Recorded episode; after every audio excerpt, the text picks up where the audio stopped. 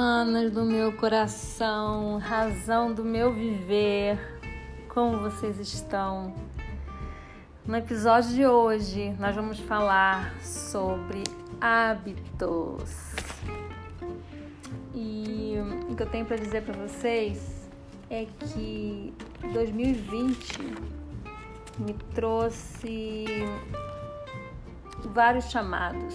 Aliás, me trouxe um chamado enorme. E dentro desse chamado, ele trouxe outras atribuições, né?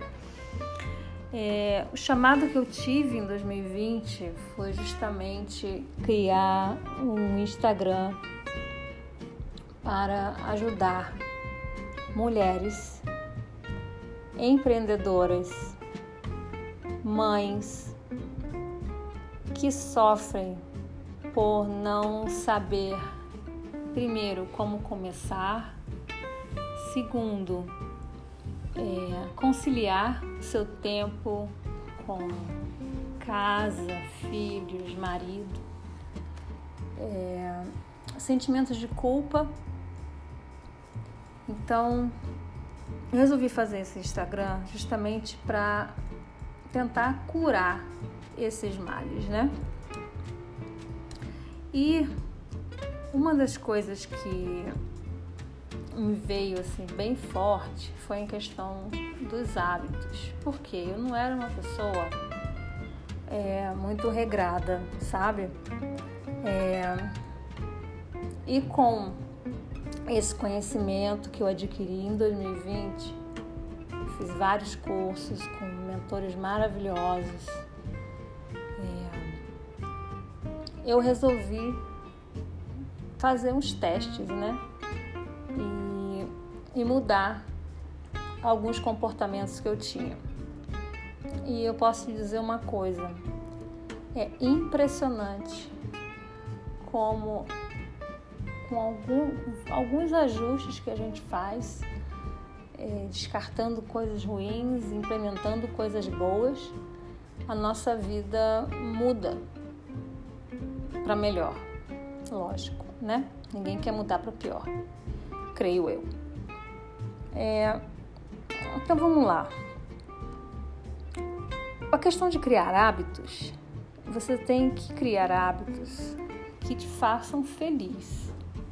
Não adianta você criar hábitos em que vão te deixar é, infelizes, chateadas, é, nervosa, né? Então, em primeiro lugar, quando você for criar um hábito ou resgatar algum hábito que você tenha perdido, que você tenha esquecido e que te faziam bem lá atrás, é importante que você adquira hábitos que te façam feliz, tá? É, esses hábitos, quando eles são iniciados, eles não estão criando raízes ainda na sua rotina. Mas a partir do momento em que eles começam a criar raízes, eles vão te trazendo benefícios e você vai sentindo na pele esses benefícios, certo? Um dos hábitos que eu adquiri quando eu comecei a trabalhar com planejamento e produtividade foi o de criar uma lista de despejo. O que é isso? A lista de despejo é um lugar fora da minha cabeça onde eu coloco todas as ideias que vêm em meus pensamentos. Então, por exemplo, eu deixo um caderno, hoje ele é um caderno grande, eu comecei com um caderno pequeno, mas aí quando eu vi que realmente eu precisava de um caderno maior, é, eu, eu comprei e alterei, certo? Mas você pode começar com um pequeno caderno, não, há problema algum.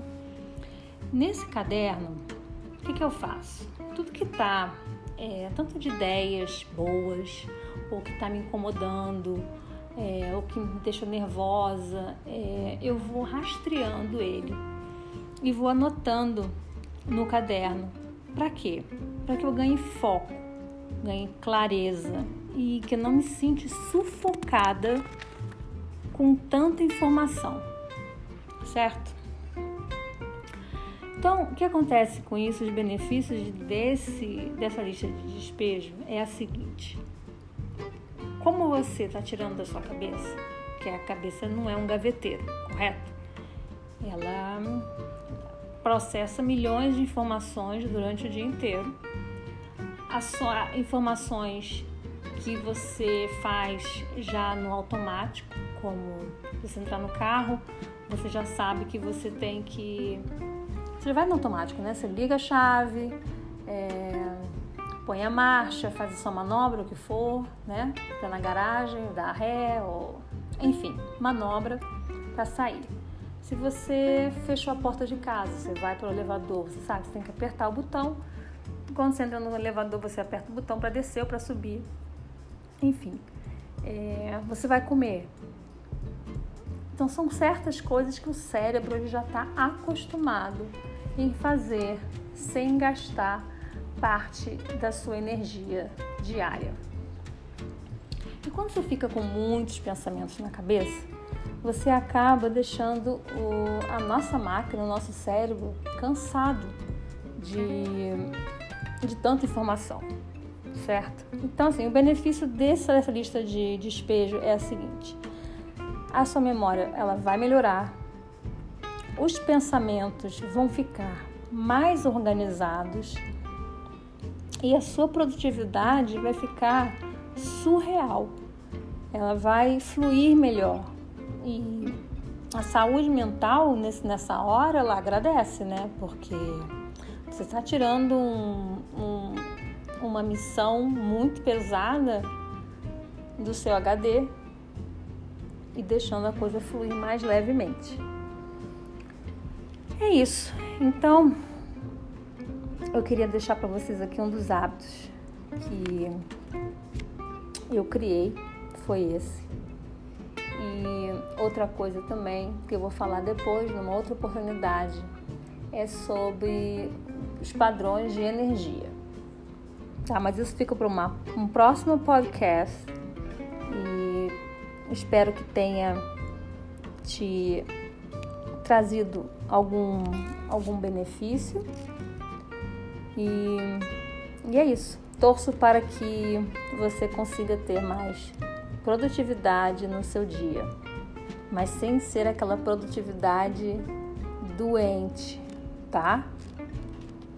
Olha lá, pense no seu corpo, no seu organismo. Sempre a pergunta inicial é saber como você está, ok? Um beijo grande e até o próximo podcast.